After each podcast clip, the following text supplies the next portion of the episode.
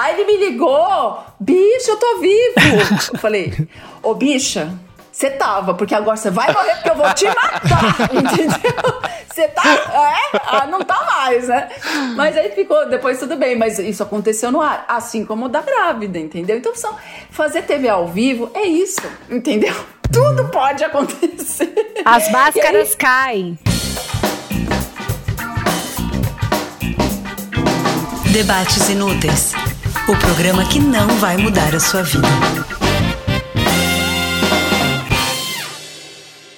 Bem-vindos ao Debates Inúteis, o programa que não vai mudar a sua vida.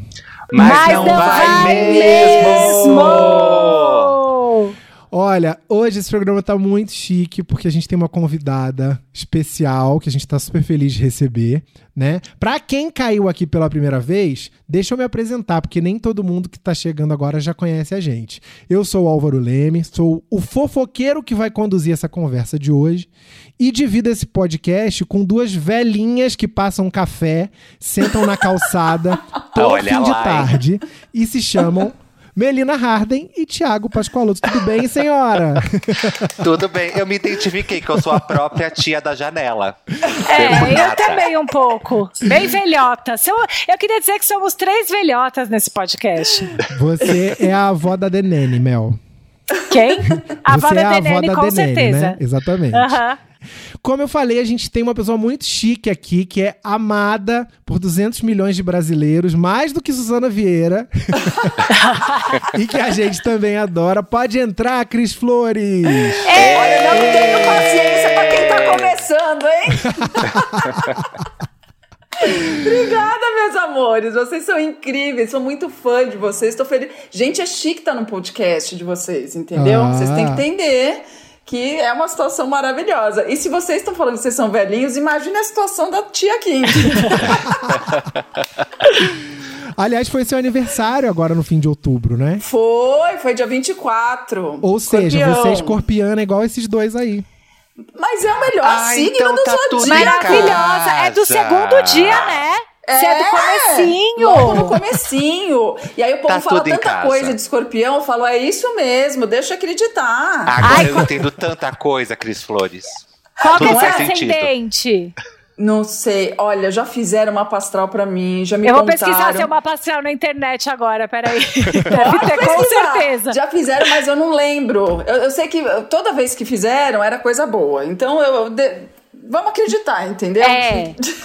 Você só deixa no caminho o que é preocupação, né? O que, o que ah, não tá fazendo amor. mal, você não encana.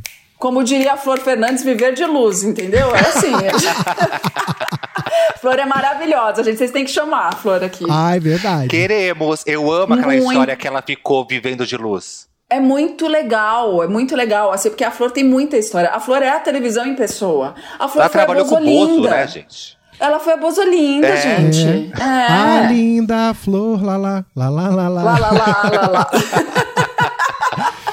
Bom, a gente tem mil coisas para perguntar para Cris, mas primeiro tem aquele recado super importante, que é o seguinte: para o debate inúteis continuar no ar, a gente precisa do apoio de vocês. E como é que você pode ajudar? Você pode se tornar assinante do debate inúteis Club.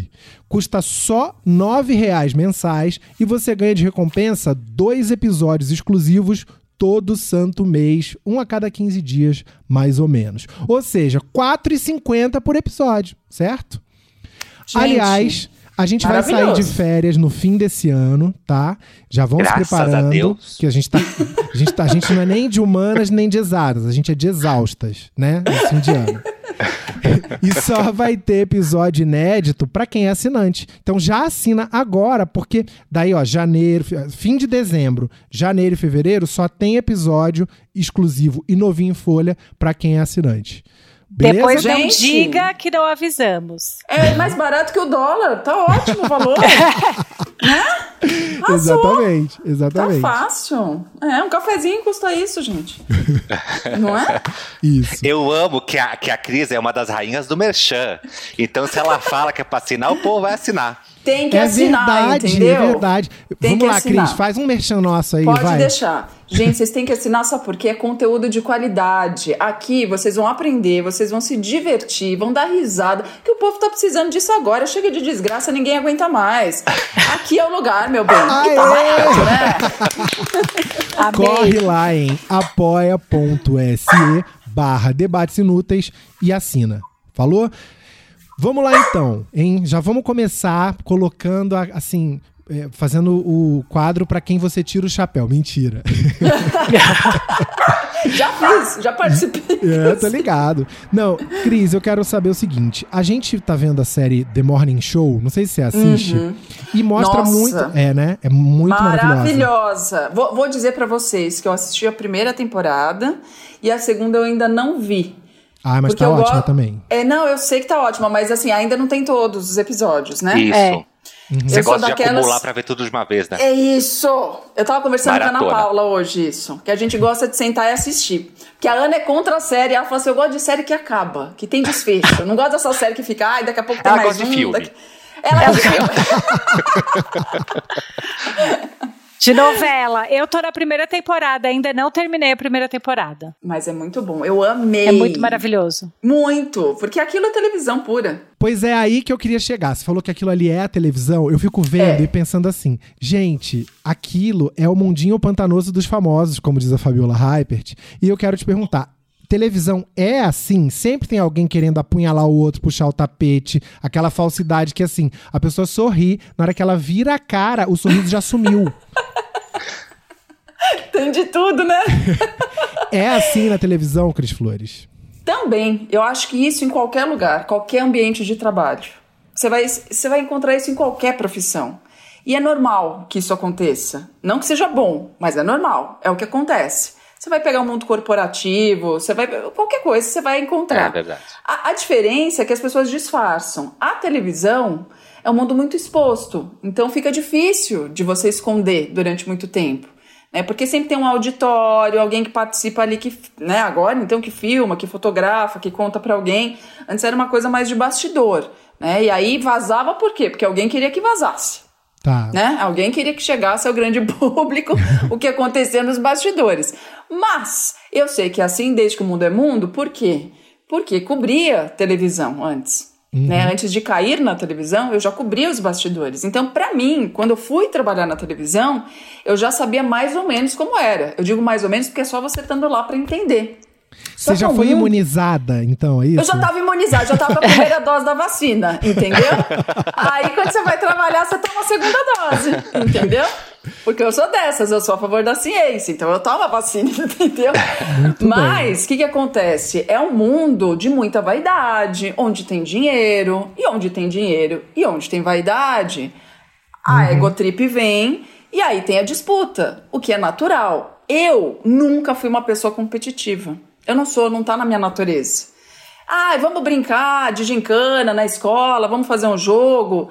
Tanto que eu não fui esportista na vida, entendeu? Eu gostava de balé, eu era bailarina, porque você trabalha em grupo, mas é uma coisa muito de você com o outro e não competitivo, entendeu? Não que nos bastidores também não tenha competitividade, tem.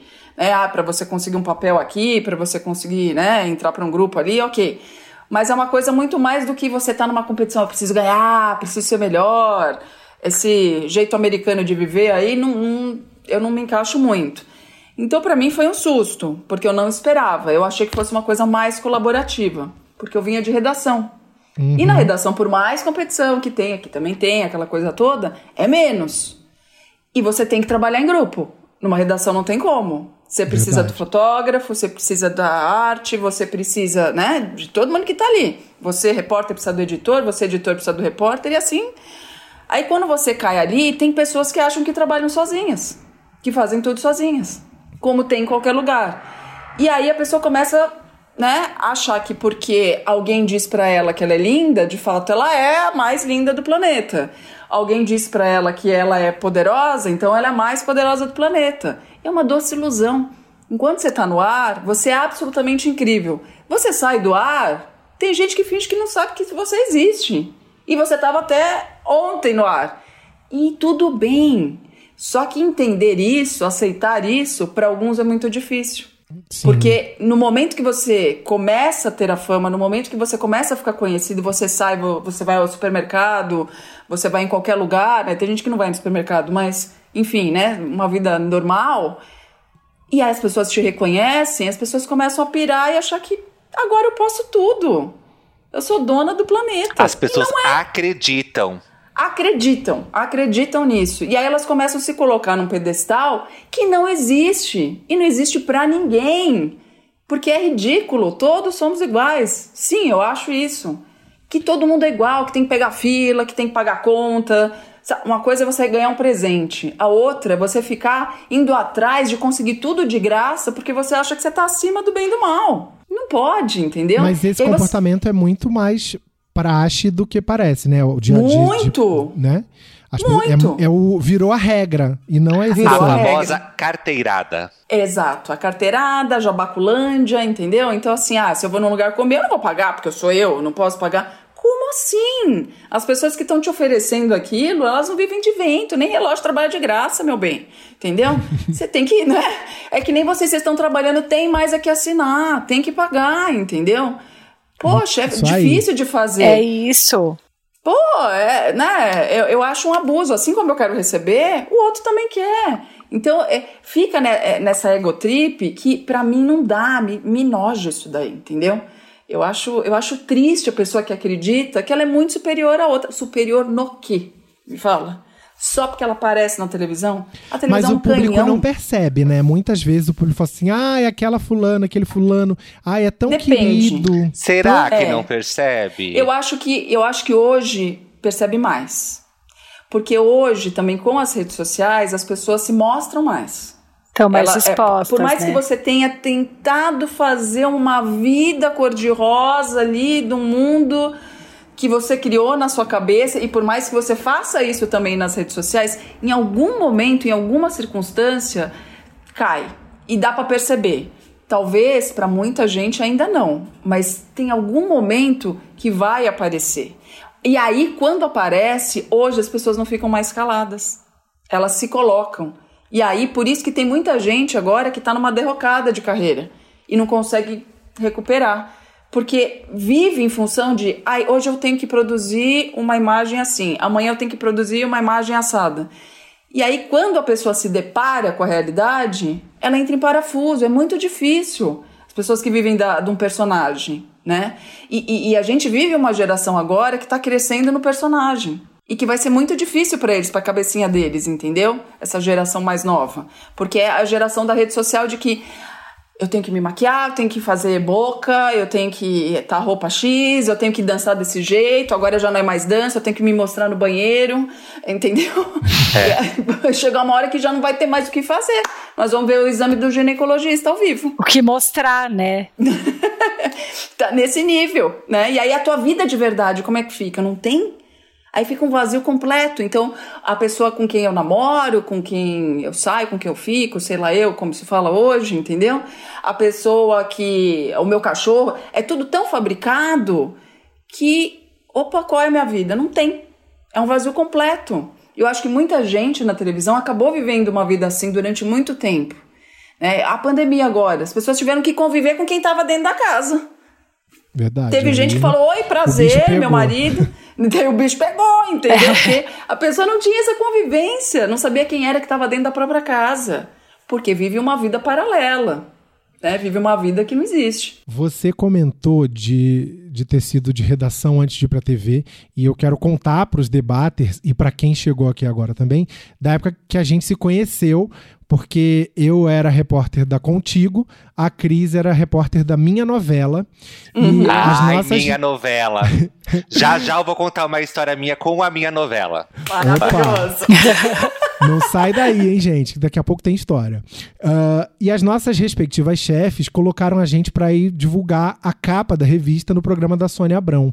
Então, Verdade. A revista saía, se eu não me engano, na quinta, não, na quarta, e a gente ia na É. terça. A gente ia um dia É, antes. é, era isso. né? Era isso Porque aí mesmo. era para mostrar a capa em primeira mão pra Sônia e a Sônia mostrar para as espectadoras dela. Que rola isso até hoje, né? Vai lá a Marcinha Piovesan. Marcinha toda maravilhosa, semana vai lá. Mostrar a A gente Tititi. ia na, Titi. num carrinho da reportagem da Abril, assim, no, no Fiat Uninho. Ia pra lá, fi- ficava a tarde inteira, eu voltava pra redação maquiado, o povo ria da minha cara. E foi, e foi como foi o, seu começo na TV, né? Foi. É, você, ou seja, você entrou na TV, e foi conquistando seu espaço aos poucos, com suor, com determinação, com talento e tal. Não foi porque você era filha de um chefão, porque você era mulher do executivo da emissora. Não. É, isso te complicou? Isso te facilitou? Como que foi esse processo? Então, como você acompanhou, né? É, assim, foi muito louco, porque a gente não queria ir. A real era essa. a gente Era foi muita preguiça. convidado aí, né? A gente foi selecionado, porque no começo, o que, que acontecia? A equipe da Sônia ia até a redação e a gente falava da redação. Então era um ambiente muito tranquilo pra gente. Então as pessoas falam, ah, você fala super bem e tal. Só que naquele momento, como eu fazia a revista, eu sabia exatamente do que eu estava falando, era muito tranquilo. Eu nunca fui uma pessoa muito envergonhada, então, assim, desde pequena. Então, para mim, tudo bem, eu falava ali, né, contava o que estava acontecendo. Quando foi pro ao vivo, também eu fiquei um pouco tensa, mas a Sônia é uma pessoa extremamente querida e aberta, ensinou muito pra gente, deixava a gente extremamente à vontade. Verdade, e a coisa mesmo. foi rolando. Foi rolando ali, eu fui falando e tudo mais, mas nunca na minha vida, na minha cabeça, eu ia trabalhar em TV. Não era o meu plano. Meu plano era ficar em redação, sempre curtir escrever. E aí, daquilo, partiu o convite para eu começar a trabalhar em televisão. E eu fui negando várias vezes. Foi muito difícil eu falar, tá bom, vou trabalhar na TV. E eu só aceitei na época porque era o Paulo Henrique Amorim. No foi a Ali, no Tudo a Ver, exatamente. Que foi ali Fez que eu vida falei, bom, inteira, Cris Flores. ah, maravilhoso! Mas foi muito sem. Mesmo o Paulo Henrique foi muito louco, porque a diretora do Paulo Henrique era a Célia Pardi, que era diretora da Abril, que Tinha saiu sido da editora da Abril. Cláudia, né? Da É. Cláudia, exatamente, anos. E eu tinha um, um certo relacionamento com a turma das femininas, porque elas queriam saber quem seriam as grandes estrelas das novelas da Globo para colocar na capa. Então, assim que eu recebi uma sinopse, ou sabia que novela que ia estrear, quem é, eu lia os personagens e falava para elas assim: olha, eu acho que aqui, ó, Adriana Esteves vai bombar, personagem muito boa tal. Então, elas já meio que deixavam um ano pré-agendado de quem poderia ser capa. A gente tinha um trabalho conjunto, informal, assim, não era da redação delas. Então a Célia me chamou e falou: Olha, eu vou ter um jornalístico novo, vai ser uma revista eletrônica com o Paulo Henrique Amorim, e eu queria sentar com você e pegar algumas dicas, porque nós vamos fazer uma coluna de celebridades. Até aí tudo bem, eu falei, claro, participo da reunião, te ajudo e tal, como eu fazia antes. Quando eu chego na reunião, eu dou de cara com o Paulo Henrique. Falei, minha nossa senhora, já, já tremi na base, eu não tava preparada para aquilo. E aí, no que eu entrei, ele olhou para mim e falou: começamos a conversar. Ele era muito divertido, né? Sarcástico, adorava aquele jeitão dele e tal. Já começamos a dar risada. Ele falou: então, era uma. Acho que era uma quinta-feira. Ele falou: então, nós vamos gravar o piloto no final de semana.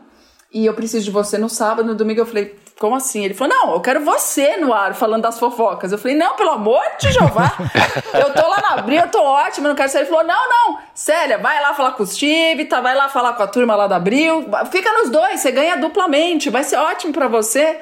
E assim foi. E foi mara... E ali eu parei, eu falei assim, bom, acho que agora é, porque quem foi me chamando para ir para a TV era o Hélio Vargas, que hoje é o diretor-geral do Luciano Huck, no Domingão, e tá na Globo já há um tempo. Ele que ia falando, você tem que trabalhar na televisão, aí ele ia para um lugar, ele me chamava, ele ia para outro, me chamava. Só que eu falava, Hélio, não, eu não vou trabalhar em televisão, não tenho, tem talento sim, e foi insistindo. E aí ele, ele também falou com o Paulo Henrique, chama, chama, e ele tava lá já na Record, né, na época. E aí eu falei, cara, o Paulo Henrique é um puta jornalista. Alguma coisa eu vou aprender com esse cara. Então eu vou fazer e vamos ver o que dá, porque eu sei, já trabalhei em revista, já trabalhei em assessoria, já trabalhei em comunicação empresarial, já trabalhei em jornal, não trabalhei em TV. Vou aprender, né? Vamos lá, vamos aprender. E assim fui.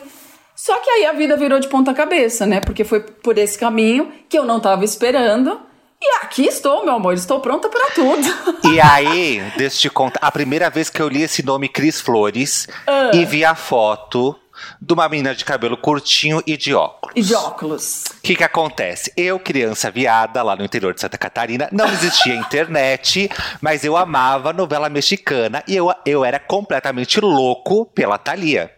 Claro, eu também. Então, na minha novela tinha uma coluna chamada Direto do, do chamada México. Direto do México, assinada Isso. por Cris Flores, que vinha a fotinho dela, da Cris redondinha do lado da foto.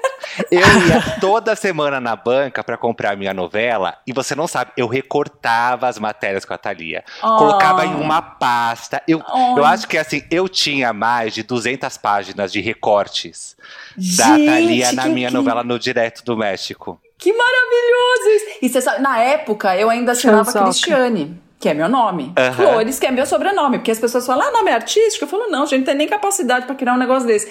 Quem criou o Cris Flores foi o Paulo Henrique. Ele olhou pra mim e falou assim: Cara, você com esse óculos e com esse cabelo, você vai dar muita credibilidade pra fofoca. Você parece uma professora de geografia falando de fofoca. Gente. Cris Flores no Mundo das Estrelas. E assim ficou o nome do quadro, No Mundo das Estrelas. Ele me ligava às 6 horas da manhã, que já acordava, pilhado. O que, que nós vamos ter hoje? Eu falava, Paulo Henrique, só um minutinho, porque assim, celebridade acorda tarde. No momento ainda não aconteceu nada, mas daqui a pouco vai acontecer, aí eu te passo. Foi divertidíssimo. Mas eu amava fazer o Direto do México, porque a gente fazia a minha novela, e aí os fãs do SBT pediam muito, falavam, a gente quer saber também dos ídolos mexicanos. E na época não tinha internet do Então, jeito que os é hoje. jornalistas não davam muita bola pra esse segmento. Não Eu queria saber só do, de falar da Globo. Isso. E aí, quem gostava, né, de novela mexicana como eu, da Thalia, etc., os SBTistas, como eles se nomeiam, Isso. é, que, que, que lia suas reportagens, via que tinha uma pessoa ali que gostava de televisão Que tanto quanto eles, do universo off-Globo. Né, que existia Exatamente. isso também. E Tanto que no começo era uma coluninha, assim, era uma tripinha, era um terço de página. E aí foi crescendo para dois terços, depois virou uma página, depois virou uma dupla, depois a gente começou a fazer um monte de matéria na revista. Eu fui pro México, fui na Televisa, entrevistei algumas pessoas ao vivo e a cores, como Fernando Colunga, meu bem. Maravilhoso. Entendeu? Que é lindo mesmo, tá? Buff daqueles lindos mesmo. E aí, foi o auge pra mim, foi maravilhoso, porque a, a Televisa e o SBT são muito parecidos. As pessoas costumam comparar com a Globo, né? Porque a Televisa no. México representa o que seria a Globo lá, né? É, mas assim, a alma da Televisa é muito parecida com a, com a da SBT, sabe? E eu amei entrar naquele lugar onde as atrizes entram de casaco de pele, chegam nas suas limousines. É, é muito Hollywood! Eu amo, eu entendeu? amo essa Latino cafonice ali. mexicana. É demais. Aí eu entrei numa sala, contar pra vocês essa. Eu entrei numa sala e tava cheio de gente tipo malhação, assim, bem novinha, Aham. né? Os, os rebeldes, né? Aí entrei lá e todo mundo com atadura. Todo mundo com atadura no corpo. Eu falei, minha Nossa Senhora, né? Porque quem me acompanhou foi o fotógrafo, era daquela revista TV e Novelas, que é deles, né? Sim, sim. E eu falei, gente, eu falei, aconteceu algum acidente? O que, que eu tava imaginando? Que o elenco entrou num ônibus, foi em algum lugar gravar tal, sofreu um acidente, todo mundo. Né? Aí ele falou assim: não, não, é que assim, começa na televisão e eles já vão pra cirurgia. Era nariz, era costela, era nossa. lipo. Ah, era de verdade. exata- Ah, Era, porque eles já estavam todos se moldando ali pra ficarem maravilhosos, entendeu? Chocada. Super normal. É uma cultura deles, né? Dessa coisa de, de se plastificar. Eu falei, gente, e olha que lá, é, pelo menos quando eu fui, né? Já faz um tempinho, mas era a Vila do Chaves. Eles gostam de parede colorida, eles gostam daquelas flores de plástico. É muito laranja, Muito muito, laranja. cor terra. É, É. verde, eles gostam daquele verde água, o pink, sabe? Aqueles cabelos desfiados. Então, assim, quando a gente olha a novela mexicana, você fala assim, não, é muito Desculpa, forçado. é que a gente tá falando a parede do Aura é vermelha atrás. Maravilhoso. É o Louvre, meu amor, ali, ó. A Mas parede é do linda. Louvre. Tinha uma chefe que tinha uma parede vermelha, falava, é o vermelho do Louvre. Ai, ótimo, vou começar a falar isso agora. Começa a falar o vermelho do Louvre. Não sei qual parede do Louvre, mas tem uma parede do Louvre que é vermelha, porque ela falava e ela era chique, tá? E aí, o que, que acontece? Foi maravilhoso, porque eu descobri que o México é a novela mexicana. Porque a gente acha aqui que é tudo exagerado, mas eles são assim. Aham. Então, é que nem pra gente, a nossa novela retrata o que é a gente. Pra eles também é a mesma coisa. As esco... Eu fiquei num hotel que embaixo tinha uma escola. A escola era o carrossel, gente. Com aquela roupinha, tá? Tudo, o sininho que batia. Era maravilhoso. Eu amo. E hoje eu tô na casa, entendeu? Da novela mexicana. Amo, entendeu? maravilhoso. Tem que usar brincão, tem que usar cor, tem que usar, entendeu?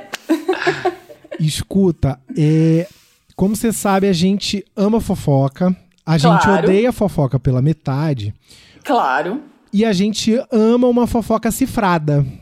Ah, tá. E aí eu queria saber se você pode contar pra gente algumas histórias interessantes, assim, de coisas que aprontaram com você, sem dizer o Fofoca nome. Igual uma vez que a Grazi falou, deu uma matéria, deu uma entrevista, e ela falou que é, fizeram rituais pra ela, que ela. é, que falaram mal dela, tudo que podiam fazer pra aprontar com ela, aprontaram. Do Verdade, tipo, ela falou mesmo. né? Teve gente que, assim, que se fez de seu amigo e depois você descobriu que não era, por exemplo? Eu acho assim, que deve ter tido de tudo, filho. Deve, olha, deve ter feito de tudo quanto é coisa, entendeu?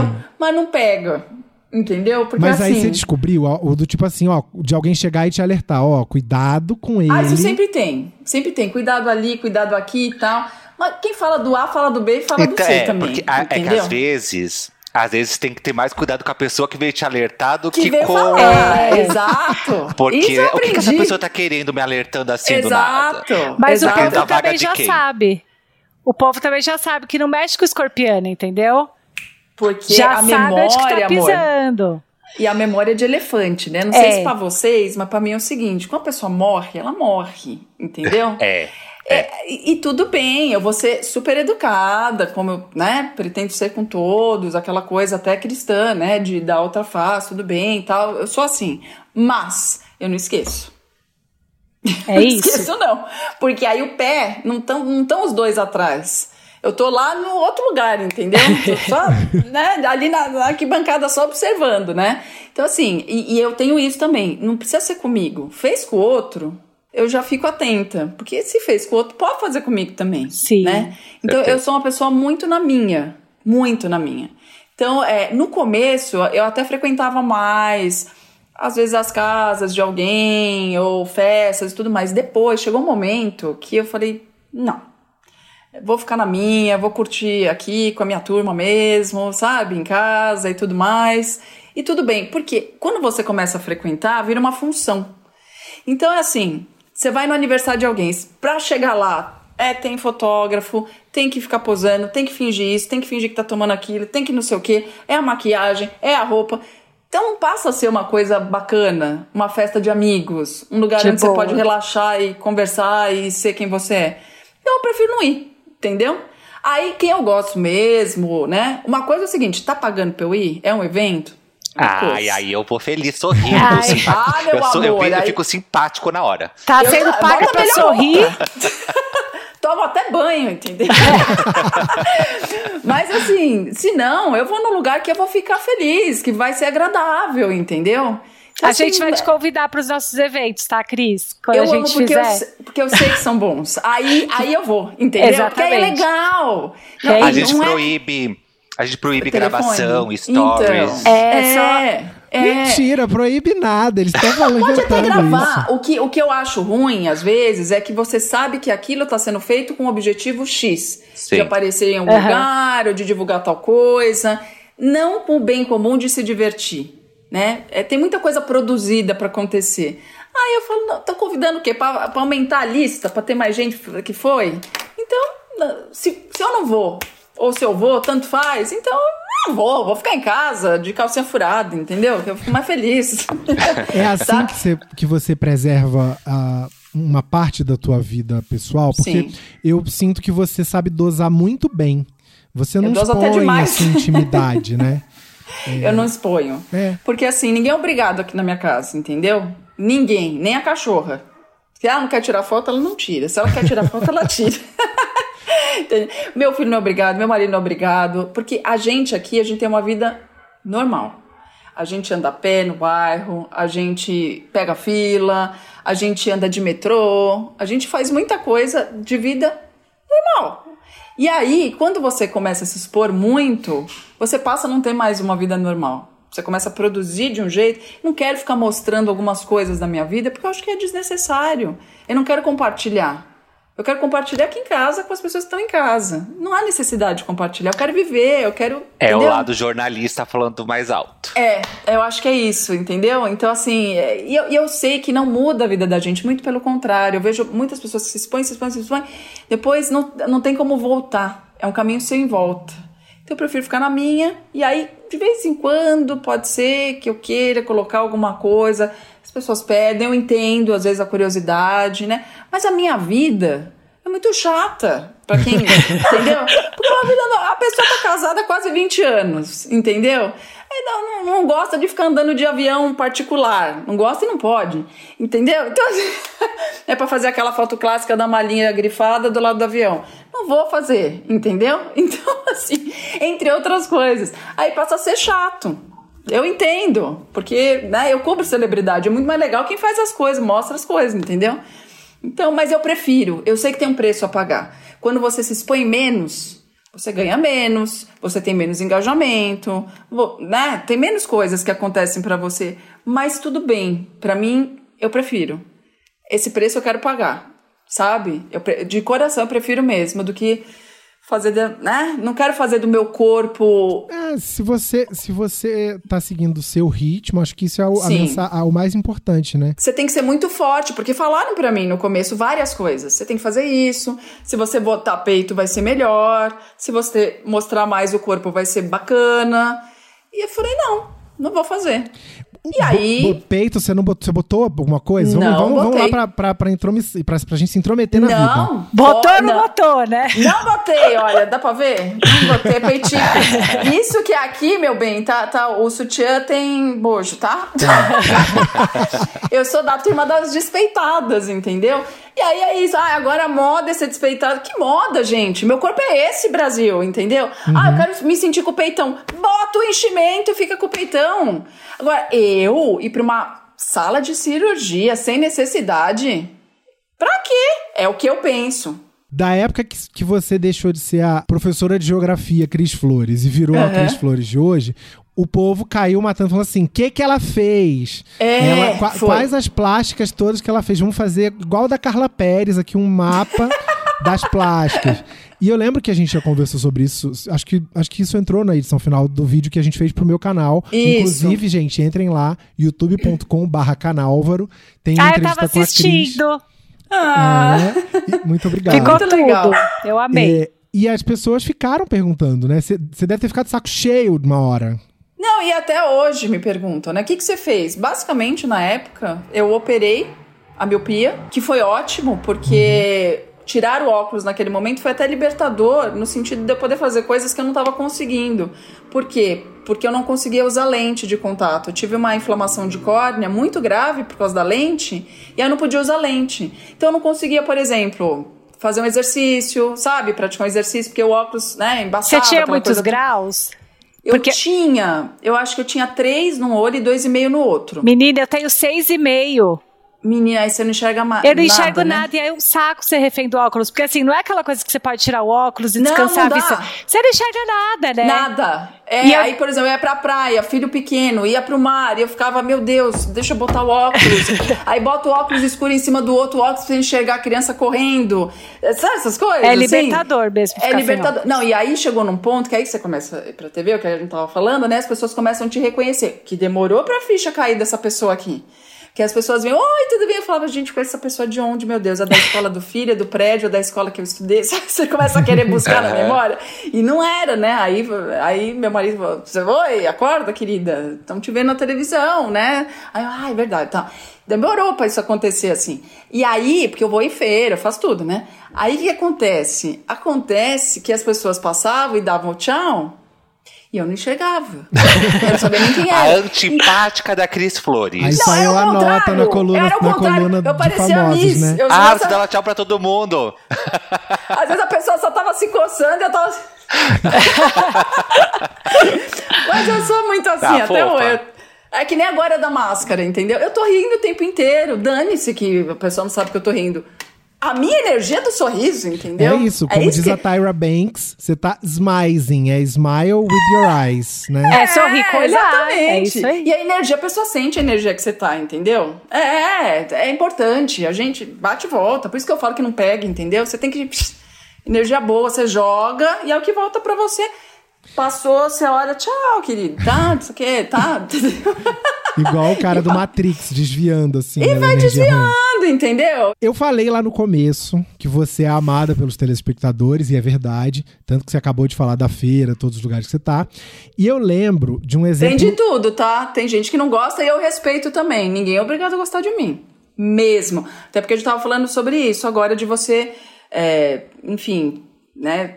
Ter essa segurança, ou fisicamente, ou psicologicamente, do que você é. Tô super aberta à mudança.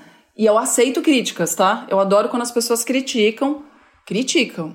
Humilhação é outra coisa. Aí eu não aceito, não. Se vier me criticar, eu não fico calado, não. Não, eu aceito. Você fala assim, ah, você fala assim, você fala assado, você falou assim, fala... eu ouço. Agora tem coisas que não dá pra mudar. Por exemplo, com a mão. Eu falo com a mão, eu não posso mudar. Se segurar minha mão, eu não falo, entendeu? A pessoa não tem essa coordenação. Então, quando as pessoas você fala, parece que vai voar. É assim, meu bem. Eu não sou da bancada.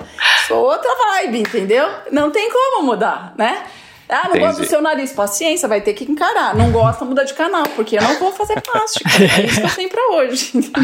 Desculpa, eu sou Nada, faladeira. imagina. Eu, e o que eu ia te dizer é que eu lembro de um exemplo clássico da época que eu trabalhava lá na Record, que foi uma época que você saiu, e Aham. quando você saiu do Hoje em Dia, a Ana Aham. Hickman fez um merchan de arroz, e as donas de casa se revoltaram, e eu lembro de elas falando assim, é, a Cris tem cara de arroz, a Ana não tem cara de arroz.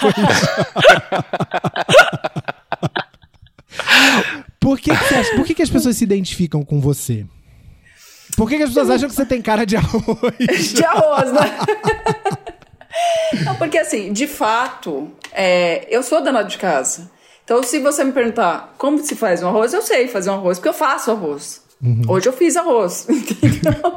então, é natural. Então, os produtos que eu anuncio, no mínimo eu usei. No mínimo. Pra Certo. saber se são bons, né? Se funcionam e tudo mais. Eu não vou poder fazer um anúncio de uma coisa que não tem nada a ver comigo. Por isso que tem coisas que você diz, não, muito obrigada, não é minha cara, não faço, e outras você aceita, né? Não tem como, porque coisa que não é minha cara. E eu tenho dimensão, por exemplo, biquíni, não dá. Não tem como, entendeu? Não, não sou o corpo do biquíni, né? Não quero mostrar meu corpo também. Tem essa. Lingerie, cintas modeladoras. Não cabem no meu universo. Eu entendo isso e tudo bem. A gente tem que saber. Quando a gente sabe o limite da gente, fica tudo muito mais fácil na vida. Sabe? Quando você começa a achar que não posso tudo, não pode, amor. Não pode. Entenda o seu limite. Temos as limitações. Ah, podemos vencer os limites? Temos, né? Alguma. Tem coisa que eu não quero. Tá E a sensação assim. que eu tenho é que você é muito gente da gente, Cristão. Desde que você estava contando do início da sua trajetória, que você não queria televisão, que você não é de em festa só pra fazer social com as pessoas, pra estar na capa da revista, pra conseguir o trabalho X ou Y, tudo mais. Então, assim, é muito, é muito fácil se identificar com você. A gente do outro lado da televisão, eu falo isso porque eu vejo muita Obrigada. televisão. É muito fácil. porque tanto a Cris do Fofocalizando, eu não vejo você como uma fofoqueira, eu consigo ver você como jornalista. É difícil não, mis- não misturar as coisas, né? É, e eu consigo é. ver essa diferença. Eu vejo você no Fábrica de Casamentos, eu não vejo você como algo inacessível, sabe? Apresentador inacessível. Não, eu, as suas reações no Fábrica de Casamentos são as reações que eu tenho em casa no sofá, entendeu? Rindo, Obrigada, assistindo, me divertindo com os noivos, ou então me indignando com os noivos. É, É. muito próximo. Fora o que não passa, né? Fora o que não passa. As pessoas perguntam muito se a gente fica na festa, por exemplo. A gente fica, a gente dança com as pessoas, a gente Olha! come junto com as pessoas. Então, assim, não tem aquela coisa, ai, temos um camarim trancado que ninguém entra. Não existe isso. Muito pelo. Até porque o nosso camarim, por exemplo, no Fábrica, é um camarim onde todo mundo entra. É, é do grupo, sabe? Então não, não tem essa de, ai, aqui não pode, aqui com esse aqui não se fala. Não existe isso. Então, os noivos têm acesso total a gente, os convidados, a gente tira foto com todo mundo, a gente conversa com todo mundo. Tem muita coisa que não vai ao ar, porque não cabe, infelizmente. Mas a gente tem uma proximidade tão grande que todo casamento acaba, eles dão presente pra gente, continuam falando. É, é- é muito gostoso o que acontece depois, né? Dura, é uma, é uma semana intensa que a gente vive, que parece que a gente se conhece há séculos. É muito legal. E fofoca eu gosto como qualquer pessoa, né? Porque quem fala que não gosta de fofoca e de bicho, você desconfia. Então, Concordo. menina, falando em fofoca, deixa eu te falar uma coisa. Esse povo da internet, esse povo da internet é Ai, terrível. Você não terrível. sabe? Esse povo da internet é impossível. Rolou agora no final de outubro o Teleton. Sim. Inclusive, bater uma meta, 30 milhões, doei também, maravilhoso. Foi. Já fui visitar a ACD. Mas você ficou no turno da tarde. E no Fiquei. turno da tarde também tava aquela moça, a dona Ana Hickman. Aham. E aí, vocês, está- vocês estavam em horários muito próximos, porém não se encontraram no palco. O que, que a internet quer saber? A internet quer saber se vocês se encontraram nos corredores do SBT. Rolou o encontro ou não? Não rolou. Não, Não rolou. rolou. Não rolou. Eu nem sabia que Ana ia, porque a gente recebe o roteiro da nossa participação. Então eu não sei nem quem vem antes, nem quem vem depois, quem que vai participar do Teleton em si, porque é muita gente. Esse ano, mais reduzido, o ano passado foi mais reduzido ainda, né? No ano passado não tinha plateia, é, eram apresentadores mais da casa, porque né, a gente estava no auge da pandemia. Esse ano ainda teve mais gente participando, todo mundo fazendo os exames e tudo mais. Mas a gente não recebe. Então eu sabia que eu ia participar com aquelas pessoas que estavam no palco comigo. E que num determinado momento a gente às vezes fica um pouquinho mais, muda um pouco, às vezes o roteiro, né, por conta de horários. Então, por exemplo, tem Marcos e Belucci que estavam lá, eles tinham show. Então eles tinham que num determinado momento sair. Sim. Então, mesmo que a gente alongasse, eles tinham que ir embora, né? Então, às vezes acontece isso, né? Agora menos por conta da pandemia, né? Mas eu não sabia. Então, não, não rolou encontro. Não rolou. Mas pra às mim é é muito tranquilo. livramento, né? Mas pra mim é muito tranquilo. É- é- Eu acho que as pessoas romantizaram muito uma história que não existe. Pra mim seria muito tranquilo, de coração mesmo. Então Super você não vai tranquilo. ficar brava se a gente perguntasse essa- sobre essa é, suposta inimizade entre vocês. Então, não tem. Não tem amizade, mas também não tem inimizade. Tá. Entendeu? É, é basicamente isso. E um evento como o Teleton, você não pode ter inimizade com ninguém. É isso que as pessoas O precisam astral entender. é outro ali também. Não, né? o evento é em prol de uma causa muito nobre. Então você tem que ir lá, você não pode reclamar de horário, você não pode reclamar de nada, como já aconteceu algumas vezes. Eu acho absurdo. Você tá indo lá, é trabalho voluntário aquilo. Você tá indo para doar seu tempo, sua imagem, seu coração. Porque quando você vai, nesse ano, no ano passado, infelizmente, as crianças que são atendidas não estavam. Mas quando você chega lá, você sobe no palco, vocês já foram, vocês já fizeram bancada sim, lá. sim. É uma energia absurda. que Você eles olha para as crianças e principalmente para as mães. Não é? Eu, é o que eu digo, porque o Teleton é isso, é família. Você tá, você tá em prol da família, do atendido até a família. E quando você vai na ACD, você descobre o que é aquilo de verdade, onde o dinheiro é empregado e faz É. todo sentido. Então, assim, as pessoas têm que ir não pensando na joia, na roupa, em quem vai estar no palco se eu gosto, se eu não gosto. Dane-se. Você tá ali para uma causa maior. E assim tem que ser. E assim tem que ser no trabalho também. Outro dia desses viralizou um vídeo icônico de vocês no Fofocalizando, Amo! interagindo com um repórter que tava falando de futebol. O Eu acho João, maravilhoso, É, assim, é muito maravilhoso, porque assim, a cada pessoa que eles focalizavam, que trocava assim, é, você viu o desespero na cara As da pessoa. caras das pessoas. E assim, começava com a Cris fazendo assim. Hum, uhum. Tipo, não dava pra ouvir o som, mas ela tava assim. Aham, uhum, é. E É cortou igual pra- quando- sabe, tipo, quando, Quando minha tia chega na ceia de Natal e pergunta e as namoradinhas. Você fica. hum, uhum. Você não tem o que responder. Bom, e como você sabe, o nome desse podcast é Debates Inúteis, justamente pra gente aprofundar esse tipo de questão. Então eu queria mergulhar nesse caso, queria ouvir de você como foi esse episódio. Foi maravilhoso, Vocês estavam tão tensos Eu amo, quanto né? parecia na hora. Não, eu, eu amo, eu amo essas coisas, eu amo virar meme, eu amo que tirem sarro da minha cara. Eu não ligo, de, de coração, eu acho maravilhoso. Porque eu acho que a maior virtude que a gente pode ter é rir da gente mesmo, sabe? Porque a vida, né, é difícil. E aí você E começa um sinal "Ai, não, que tá sendo pode rir." vista, né? Não porque é? se não viraliza é porque ninguém tá dando bola pro programa. Não é? então é isso, né? Eu achei fantástico. E ali a gente tem a questão também do som que chega pra ele numa velocidade pra nós em outra. Então também, né? Essa questão de, de você fazer o link, né, com uma pessoa que tá em outro país às vezes. Então a gente tem que ficar um tempo escutando pra depois falar. Então já tem isso que você tem que ficar com aquela cara, né? E às vezes você não consegue interagir tanto.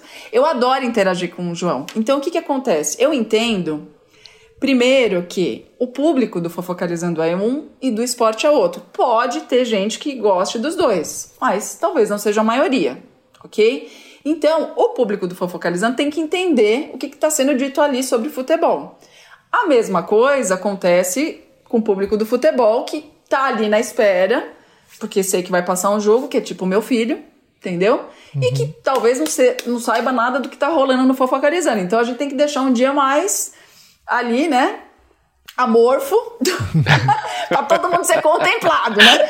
E aí, o João, ele é ótimo. Então eu faço brincadeira, porque assim, como jornalista que sou, é, eu sei como é difícil você fazer um link, como é difícil você entrar num programa que não é teu, né? E aí ter que passar uma informação de uma outra maneira. Então eu, eu faço isso com todos que entram ali de todas as praças. Eu gosto quando entra o repórter da praça, quando entra o apresentador da praça, porque ali é rede.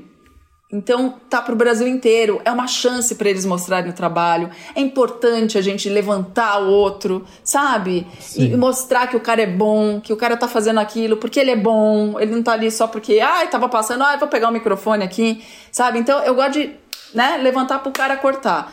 Não gosto de ficar fazendo pergunta saia justa, né? Porque eu sei, né, infelizmente é. Né, Thiago? Olha aí direta. Não, não, não, É cê, pode deixar, vocês pode deixar. televisão, vocês sabem, né? Às vezes o repórter, coitado, tá lá e a, a pessoa faz aquela pergunta que é óbvio que ele não sabe né? Então, uhum. naquele momento ele não pode saber aquela informação. E aí a pessoa fica naquela saia justa de ter que, né?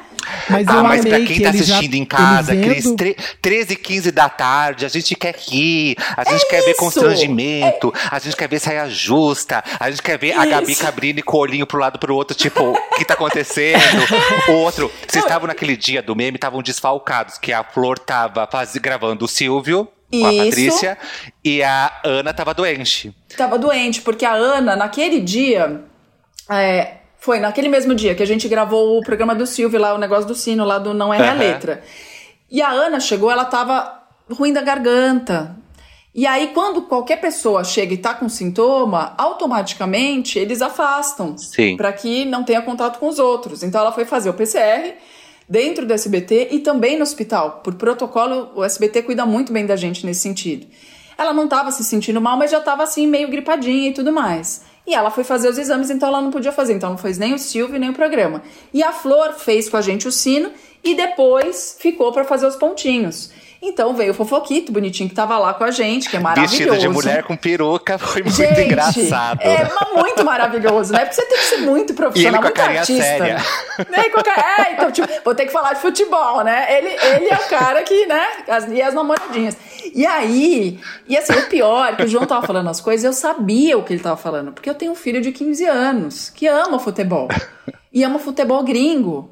Então, muita coisa eu sabia, mas assim eu não posso ficar debatendo sobre algumas coisas de futebol porque vai ficar chato ali, né?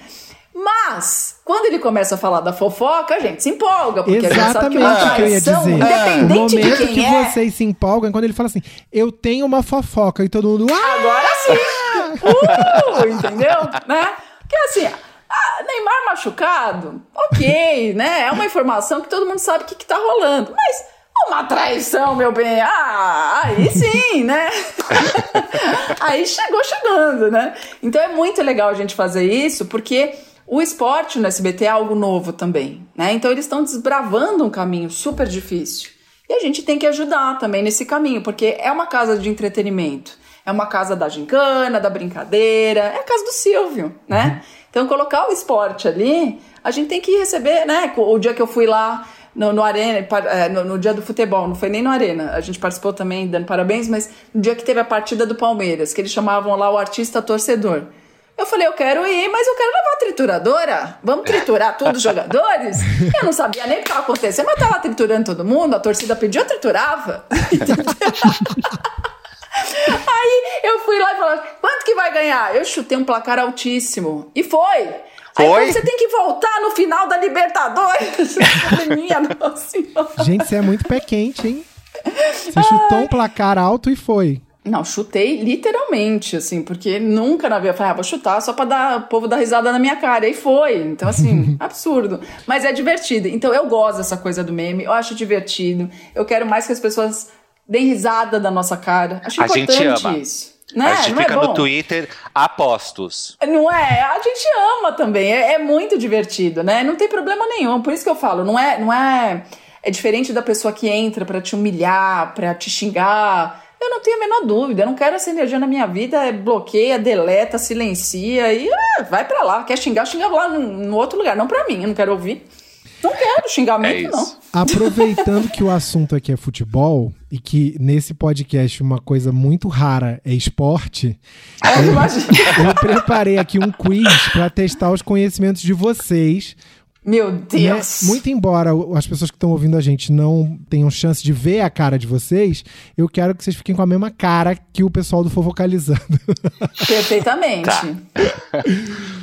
Aliás, eu só sei algumas coisas de futebol por causa de uma pessoa que eu e a Cris conhecemos em comum, que é o Anderson Perry, que trabalha no Fofocalizando, E é um gostoso. Que já foi meu namorado, e que, inclusive, um beijo pra ele. Falei que ia mandar um beijo, Beijo, porque PR. ele que, foi, ele que foi lá falar assim: Cris, o Álvaro tá querendo que você vá no podcast, ele te mandou uma mensagem. É, eles terminaram, mas eles se dão super bem. São amigos e, e- e também é muito legal. A gente sempre fala de você e ele fala muito bem de você. Ai, então é isso, bom. isso é bacana, né? É bom a gente saber quando alguém fala bem da gente. É verdade. Né? também falo a gente bem. só O Álvaro- fala mal. O Álvaro tem bastante ex no meio, né? É, um detalhe, Ele né? tem Dá um pra montar uma emissora só com o ex do até, até eu decidir casar pra, pro resto da vida, eu tinha que experimentar, né? Provar. Não pra é? saber do que eu tava abrindo mão. Não, pra Não gente dá pra é ficar que nem a Flor sempre contou um outro dia, que a Flor contato. ficou... A Flor ficou, acho que 20, 23 anos, sei lá, 20 e tantos anos, na seca bem. Quem, a Sem Flor? nada. Meu Deus, Sem tipo aquela filha boca, da sem- Baby. Nada, exatamente. Ficou, entendeu? Agora tá tirando a barriga da miséria. Ela e a Ana são as rainhas do aplicativo. Eu não, né? Eu fiquei com o Ricardo, já não existia aplicativo. Aí quando veio aplicativo, eu não sei nem entrar num negócio desse. Se eu ficar solteira hoje, meu filho, ah, vai ser celibato pro resto da vida. Bom, mas vamos voltar aqui pro nosso, nosso quiz. E só pra quem tá ouvindo entender, foi por causa do Anderson que eu fui até em estádio ver jogo, porque ele trabalhava na editoria de esportes da Band. Ele não- também não entendia nada, ele ligava pros amigos dele pra saber as coisas, mas enfim. E aí eu fui entender um pouco de futebol por causa disso nessa época. Além, claro, da curiosidade jornalística que a Cris sabe bem como é, né? É isso mesmo. Vamos lá para as perguntas, hein? Número 1. É. Um. Quantas rodadas tem o Campeonato Brasileiro? Letra A, 8. Letra B, 18. Letra C, 28. Letra D, 38. Quantas Oito. rodadas tem o Campeonato Brasileiro? Oito. Cris, Eu acho que é oito. Não, 18, É. 18. 28. a resposta certa é a letra D, 38. Ninguém Olha lá, tá acertou. vendo? 38. Isso. É, é mais de um jogo por, por semana, né? Não, é assim, ó. O campeonato, ele é. Ele é Eu só, sei que, por- que é- eu só sei que atrapalha a minha novela. Eu É, quero ver a novela é na quarta-feira, entra aquela desgraça do jogo. Eu quero ver a a novela da novela. tarde lá do SBT, entra a desgraça do jogo também. Atrapalha a minha vida, eu quero ver novela, não Atrapalha quero ver jogo. tudo. Número 2. No futebol, o que é um derby? Letra A. Um cigarro, Cigarro. que patrocina um time. Letra B. Um gol feito nos últimos minutos. Letra C. Uma partida clássica entre times rivais. Ou letra D. Nenhuma das anteriores. Eu sei. Eu Pode acho que é falar nenhuma. primeiro? Eu também acho que é nenhuma. Então eu vou falar, uma partida clássica. Ponto Olha, para Cris Flores. Flores. Um derby? Um, Um derby, derby. É, é um confronto entre dois clubes rivais, É geralmente tipo da Palmeiras e cidade. Corinthians, é, entendeu? É assim. É, eu sei porque aqui em casa fala-se muito no derby, entende? Ah. É porque meu, meu marido também vem do jornalismo esportivo. Ele Isso. trabalhou muitos anos na, Na revista Placar. Placar. Então, assim, tem algumas coisas que, né? Eu pego daqui, pego dali. Gente, mas quando eu coloquei a Achei opção um era cigarro, que cigarro. patrocina um time, eu fiquei rindo aqui sozinho. Porque pra Mas mim derby conheço, sempre é o foi único derby cigarro. que eu conheço. Eu É, também. Pra mim O também cigarro é. da Tidinha. Vamos lá. Ops- é, pergunta número 3. Que time tem como mascote uma raposa? Letra A, Ponte Preta. Letra B, Cruzeiro. Letra C, Botafogo. Letra D, Atlético Paranaense. Cruzeiro. Cruzeiro. também. Para de me imitar, coloca aí Ah, ué, você falou, eu vou falar. Eu não vou chutar igual ele. Cruzeiro. Paranaense. Mel, vai, qual vai ser a resposta da Mel, afinal? Cruzeiro. Eu sei que o Santos é uma baleia. Bo- Bom, quem acertou foi... Tiago e Melina. A Cris errou. Eu sabia, essa eu tinha certeza. Aquelas. Eu também sabia. Mais puro chute. Vamos para nossa última pergunta, hein? Eu tinha O- certeza. O prêmio Bola de Ouro é o mais tradicional do futebol europeu e existe desde os anos 50. Que atleta do Brasil ganhou seis vezes o prêmio? Neymar. Letra A, Marta. Letra B, Neymar. Letra C, Ronaldo Fenômeno. Ou letra D, Romário? Romário. Tiago? Não é o Neymar? O Você foi- Ronaldinho, então. O gaúcho. Não tem Foi nem a opção, Marta. gaúcho. Não eu tem falei Ronaldo- opção Ronaldinho Gaúcho?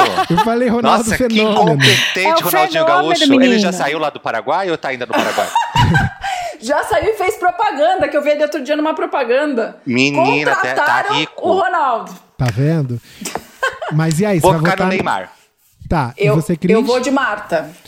Ponto para Cris Flores. Olha que Gente, sabia. Marta arrasou. É, Arrasou, arrasou. Ela é melhor aqui- que todos eles. é, assim, Maravilhosa. fica aqui o, o nosso protesto, igual o Paola Oliveira pinta uma unha de branco pela paz, nosso protesto aqui, em, em nome do futebol feminino, que a Marta é, é um recorde, é um recorde não apenas entre mulheres, mas também entre homens aqui do Brasil, Sim. Maravilhosa. Que ganhou seis vezes esse prêmio.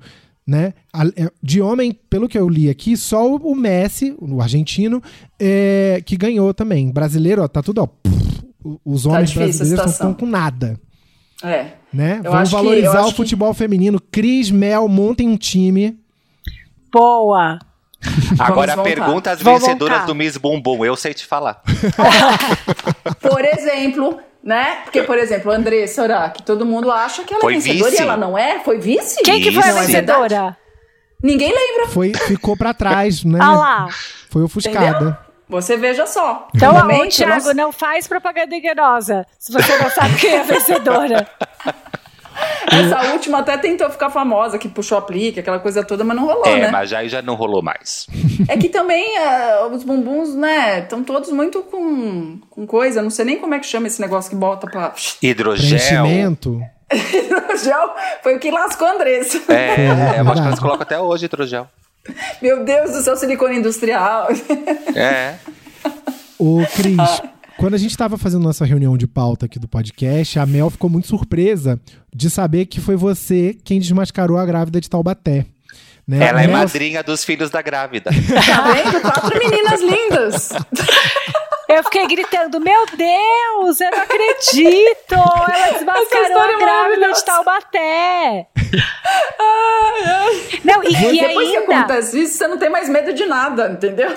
Não, e, e eu tava é, assistindo umas entrevistas e ouvindo você falar que você foi lá e confrontou ela no camarim. Falou: Sim. Eu acho que você não tá grávida, deixa eu ver a sua barriga. Falei mesmo. Gente. Não, eu sou a pessoa que participou desse, né? Desse cânone, né? Da, da- Não, é maravilhoso. Esse momento televisivo. E também da morte do Amin, né? Uhum. Que, Foi. A né? falsa morte A da falsa morte. né? Também, né? Foi. Então, assim, a gente teve, assim. É a justiceira da né? TV. A justiceira da TV brasileira. Nem todo mundo que tá ouvindo a gente sabe qual é a história da falsa morte do Amin. Eu queria que você contasse então pra gente, por favor. Ah, a falsa morte do Amin era muito boa, porque assim, o Amin trabalhava com a gente na Record. Era repórter. E ele era muito amigo de David Brasil, né? Tiveram até um romance e tudo mais e tal, mas muito amigos. E aí, pra zoar o David, ele fingiu que ele tinha morrido.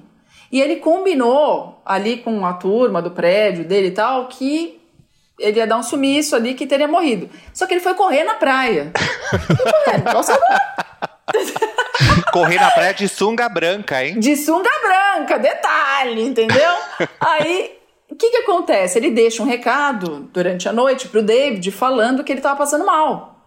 O David fica preocupado e começa a tentar falar com ele durante a madrugada, de manhã, e ele não dá retorno. E ele, e ele deixa no recado assim que ele tava muito mal, que ele achava que ele ia morrer. Tá ok? Tá ok, Brasil? Aí, David pega, tá indo lá pra rádio, né? Que ele faz programa de rádio, E no caminho, ele não consegue. E aí ele recebe a notícia de que o Amin teria morrido. Ele fica desesperado, pega e, ó, pra rádio, não vou poder entrar no ar, vou lá ver essa história.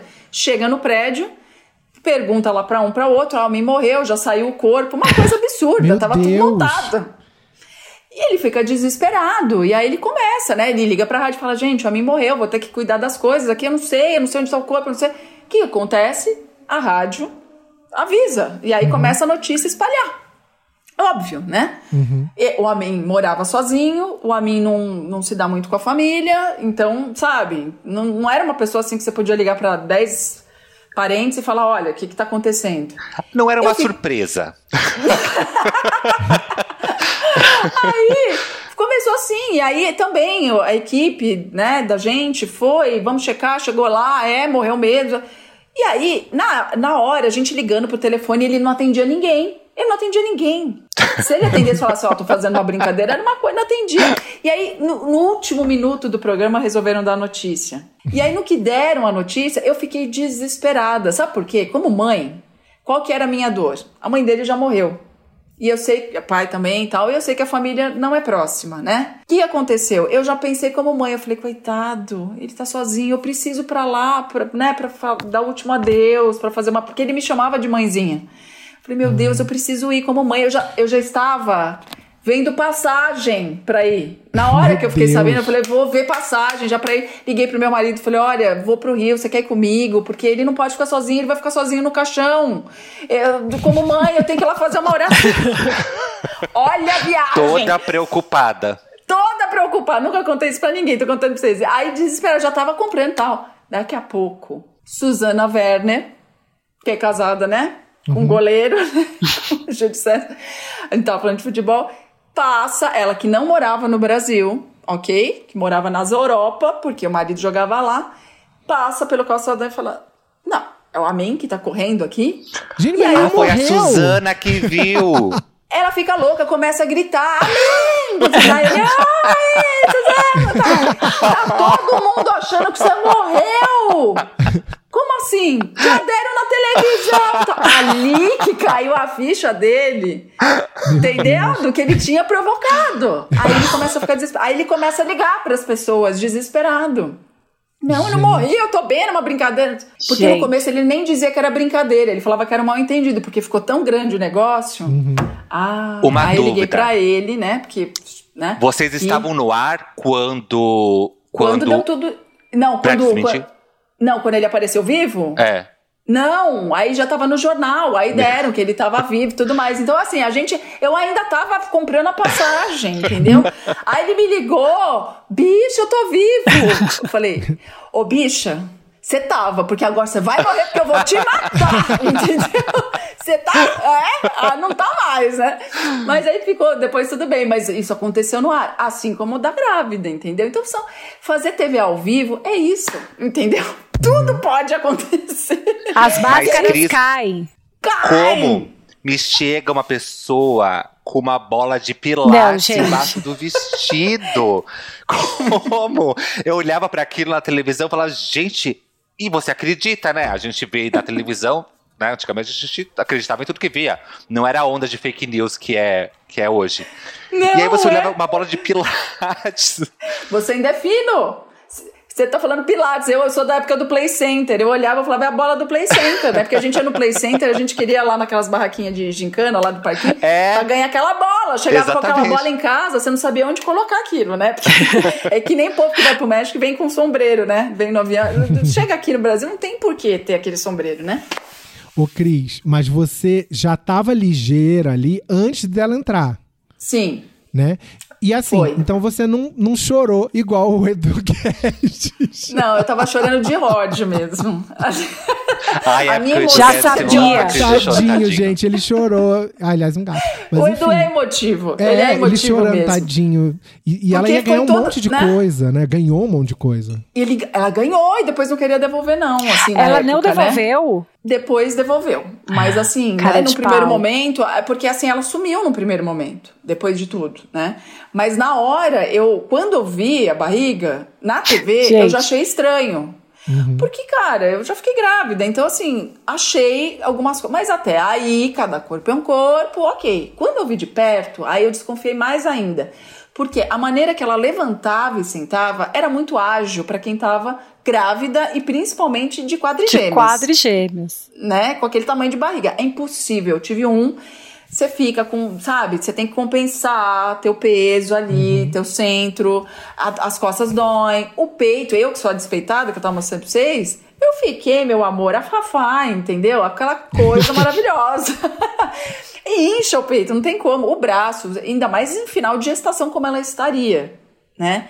E o pé tava normalzinho, o braço normalzinho, o nariz incha também, tudo, né? Ok. Até aí, mas qual que era a questão para mim? era o seguinte: eu não podia dizer que ela não estava grávida. Ela poderia estar grávida, mas ela poderia estar aumentando uma circunstância ali. Ela poderia estar grávida de um e estar inventando que estava de quatro. Sim. Ela poderia estar até grávida de quatro, mas não com aquele tamanho de barriga. Então, o que eu precisava descobrir é: esta barriga é de grávida ou não? É deste tamanho mesmo ou não?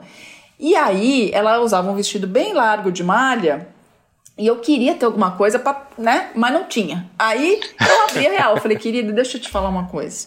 Te adorei, isso é ótimo. A gente já tinha batido papo, tomado café, aquela coisa toda. Eu falei, mas, assim, eu não vou conseguir entrar no ar tranquila. Meu Deus. Aí ela começou a chorar, desesperada. E aí eu fiquei com dó porque ela foi com o filho pequeno. E aí o filho, porque tava ela, o filho pequeno, o marido e supostamente o enfermeiro. Que hum. não era, entendeu? Então tem cúmplice nem enfermeiro era. Não, ele tava com jaleco branco, tava com estetoscópio assim no, no, no, Gente. no pescoço. Mas na hora do pega pra capar, que ela começou a ficar nervosa, porque eu fui falando que eu achava que ela não tava grávida, que eu queria ver a barriga e tudo mais. E aí ela falou: ah, eu tô passando mal, tô passando mal. Fez toda aquela cena. Eu falava pra ele: ajuda, acorde, tira a pressão dela, faz alguma coisa. E ele não, não sabia. nem tirar um negócio aqui, coitado. Do. Essa mulher viu muita Aí novela. Falei, não é, enfermeira. Aí eu falei: chama o bombeiro, faz alguma coisa, né? Tal. E, e o menino chorava, chorava o filho. E aí eu fiquei com muita dó. Eu falei: eu tenho que pegar mais leve aqui. Eu não fui agressiva com ela, mas eu fui verdadeira. Eu falei: eu acho que você não tá grávida. Eu só te peço que você desça um pouquinho esse vestido pra eu ver só a curvatura da barriga. Eu vou ficar feliz, tranquila e tudo bem, a gente segue. Nossa, mas aí ela. Aí surtou, uhum. surtou. Aí ela falava assim: Eu sabia, não. Isso é maravilhoso. Eu sabia, não era pra eu vir aqui, eu tinha que ter ido na Ana Maria. Ai, mentira! Aí eu falei pra ela: Acho que sim, né? Pelo menos lá você ia ter um bom café da manhã. é, os bastidores da TV são maravilhosos. Aí ela entrou no ar, eu demorei até nesse dia pra entrar no ar, porque eu falava, cara, assim. E aí, na época o que a direção decidiu foi o seguinte: olha, vamos partir do princípio que ela está dizendo a verdade, está precisando de ajuda, vamos ajudar. Agora, se ela estiver né, mentindo, fazendo tudo isso, vai ser pior para ela, porque ela vai ser desmascarada. Mas a gente tem que ter a nossa boa intenção. E aí eu segui em frente. Aí foi. Mas o Michael Keller, que estava lá, repórter da Record, do Domingo Espetacular, estava cobrindo os bastidores e ia com ela até Taubaté. O que, que aconteceu? Eu falei para ele, eu falei, vai investigar essa história porque tem alguma coisa estranha. Ela reagiu muito mal. E uma mulher grávida geralmente gosta de dizer que tá grávida, de mostrar a barriga, não teria nenhum problema, achava eu, né? Acho eu, não sei, né? Aí, e ela não queria mostrar, e ela falava assim que a barriga tava deformada, que nem o marido dela tava vendo ela grávida, que ele ainda não tinha passado a mão na barriga dela, que ela tinha vergonha. Tudo muito estranho. Hum. Enfim, aí eu falei, vai ver. E aí, dito e feito, no que ela pegou o carro para voltar para Taubaté, e ele foi atrás, ali ela já assumiu. Entendeu? E aí ele começou a investigar e atrás, e aí descobriu, ele, na verdade, que fez toda a investigação e foi no médico, porque ela tinha tudo. Ela tinha o exame, Gente. ela tinha o ultrassom. Ela falsificou tudo, né? Tudo, exatamente. Então, assim, pra, pra apuração da reportagem, era tudo perfeito, porque aí depois o médico falou que, ele, que ela foi até lá, pediu o exame para ele, tudo aconteceu como deveria. Só que ela não voltou mais, porque ela não estava grávida. Mas ela tinha o carimbo do médico, ela tinha a assinatura do médico, entendeu? Então ela usou tudo isso e pegou os exames que não eram dela, obviamente, né? Mas é, foi alguma coisa que aconteceu ali, né? Que ninguém sabe até hoje. É, eu não sei ainda o que se passou na cabeça, mas é, a gente já se falou depois de tudo isso por um intermediário. Ah, Opa. é? É, não, não cheguei a falar com ela, né? Mas é- é- ainda é muito difícil para ela tudo isso, né? Voltar essa história, falar sobre isso. Porque, enfim, né? Marcou. E até hoje, né? Já Uhum. faz um baita tempo, 10 anos e. Vai estar nos livros de história, grávida Marcou pra ela e, e marcou Gente, pra porque assim, cidade, né? né? Porque Marcou aí pra ci- pra virou tudo, a série né? de coisas de Taubaté. Então, assim, E ah, ela, ela ainda mora lá. Ela ainda está amigo, morando é- lá. ele é hétero de Taubaté. Tipo assim, É, entendeu? tudo. Não, tu- tu- tudo que tem é, de, é, eu sou marcada sempre, é maravilhoso. Então, assim, é, foi difícil pra ela. Então, assim, até por esse intermediário, eu falei, não, peça perdão a ela, não sei o que, que eu causei na vida dela, tal, e enfim. E aí foi difícil pra ela entender a brincadeira, o meme, mas diz que hoje ela entende mais e falou que tudo bem. Ela falou, na verdade, para essa pessoa o seguinte, que ela, ela entende, porque na verdade ela, falou, ela foi a única que teve coragem de dizer o que muita gente pensava e não disse pra mim. Ela falou, todo mundo se aproveitou de uma situação e eu disse pra ela o que eu achava. Olha, eu tô achando que tá, tá errado esse negócio aí. Então que ela me perdoava, vamos dizer assim, não chega a ser Ah, que isso, mas... generosa, Que de generosa. Taubaté. Que pessoa de Mas, luz. É, e aí. Ah. mas assim, é, é até importante ela saber, porque é, muita, até recentemente, né, que vem pra cá, fez a matéria e tudo mais, fala assim: ah, você vive em função dessa história? Não, gente, eu não vivo, as pessoas vivem. E aí as pessoas me perguntam, que é normal. E ela faz parte da minha vida também, não é só dela. Então, quando as pessoas perguntam, eu tenho que contar o que aconteceu. É porque isso é um case. Outro dia eu tava com uma turma de jornalismo que tava fazendo um trabalho sobre isso e eu tava conversando com eles também. porque virou um case. E é Mas, isso. Cris Flores, assim como a Thalia fala da costela que ela tirou, você fala da grávida de Taubaté. É assim. Maravilhoso! Todo ídolo tem aqueles mitos, né? Que a gente que precisa falar em toda entrevista. É normal. Eu acho incrível, eu acho incrível. Eu não acho ruim. Adoraria reencontrá-la, entender o que aconteceu, porque assim, alguma coisa aconteceu na época. Entendeu? Não sei se ela foi obrigada a fazer aquilo, se era uma Será? promessa que ela tava pagando. Eu não sei, Olha. sabe? Se era uma aposta. Eu acho que ela assistiu muita novela. É a cara da Nazaré contratar um enfermeiro, sabe? É, entendeu? É muito e assim, Nazaré. Não é? Tem essa loucura de, de querer ser famoso a qualquer custo. E as pessoas. Não é? A gente tem visto É. cada coisa, gente. Aquela menina hoje, agora, recentemente, é, que foi fazer o meme lá, a foto no caixão do pai. Nossa, Entendeu? isso foi muito doido, né? É, Ela Então, fez um vi. editorial de moda no velório do pai. Do velório do pai. Mas vou falar pra vocês, olha, no velório foi do Marcelo Rezende e do Gugu. As pessoas pedindo pra fazer selfie com a gente. Ai, meu Deus. Eu te juro. E aí, aí você fica naquelas, né? Saia justa, você fala assim: se eu falar não, a pessoa vai falar metida, não quis nem fazer uma selfie comigo. no velório. No velório. Mas você tá no velório chorando, tentando entender o que tá acontecendo, sabe? Ali com as pessoas, o caixão ali, e, e as pessoas. É, é tão surreal que você fala, é é melhor fazer e não- só não dou um sorriso porque não tem condição, entendeu? Então é, é- é delicado, mas como entender este mundo que nós vivemos hoje, né? Tem coisas tão né, absurdas acontecendo. Pra mim são absurdas, pelo menos, né? É muito louco. Ô, Cris, você falou do negócio de triturar, é, que é- começou como um quadro do, do programa, do Fofocalizando, depois o Fofocalizando virou triturando, depois ele voltou a ser Não, Fofocalizando. calma é lá. Isso? Era fofocando, que virou fofocalizando, que virou triturando, que voltou a ser fofocalizando, que em breve será fofotrituralizando. essa, essa- esse, esse final foi por minha conta mesmo. Tem que ser no gerúndio. Tá. Mas n- nesse quadro. já teve- Trituralizando. Já teve vezes que você triturou alguém ou alguma coisa que você gosta? E você falou assim, você tava de coração partido, mas você teve que triturar porque o povo votou pra triturar? Ah, sim, sempre tem.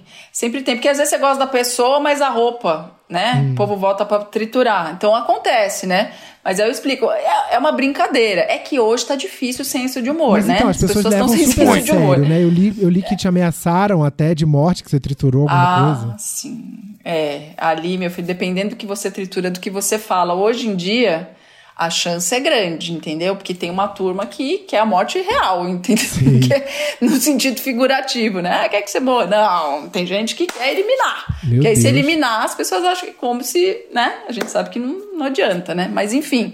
É, mas acontece de tudo. Acontece de tudo. Agora, é uma grande brincadeira. É óbvio que é uma grande brincadeira. E as pessoas são. Eu já fui triturada, né? E tudo bem, faz parte. Pode ser aquele dia que você colocou uma roupa que não ficou legal, que um gosta, que o outro não gosta. E é legal quando a pessoa entende. Por exemplo, no Teleton, nos bastidores, eu tava conversando com a Gabi Martins que foi do BBB. Eu falei, oi, Gabi, eu falei, você, né, você quer conversar comigo? Porque às vezes a gente vai lá, né, faz umas coisas. Ela falou, não, eu vi ontem lá na trituradora que vocês estavam brincando. Ela falou, claro, pode falar o que quiser de mim, pode brincar, pode contar as fofocas. Eu falei, ah, você viu que a gente falou da cueca, né, que você deu pro Thierry, não sei o que. Ela falou, pode falar, é legal. Eu comecei a olhar pra ela com outros olhos. Achei, entendeu? Porque a participação dela do Big Brother passou a imagem de uma menina né? Que ficava lá tentando fingir que tinha um relacionamento com o cara. tanto é.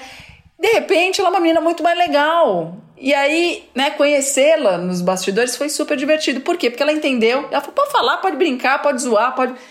E ele é a mesma coisa. Depois eu conversei com ele, com o Thierry. E foi super divertido. Pode falar, pode brincar, pode falar do nariz fez a plástica, sabe? É muito mais legal quando é assim, quando a gente né, consegue rir da gente mesmo.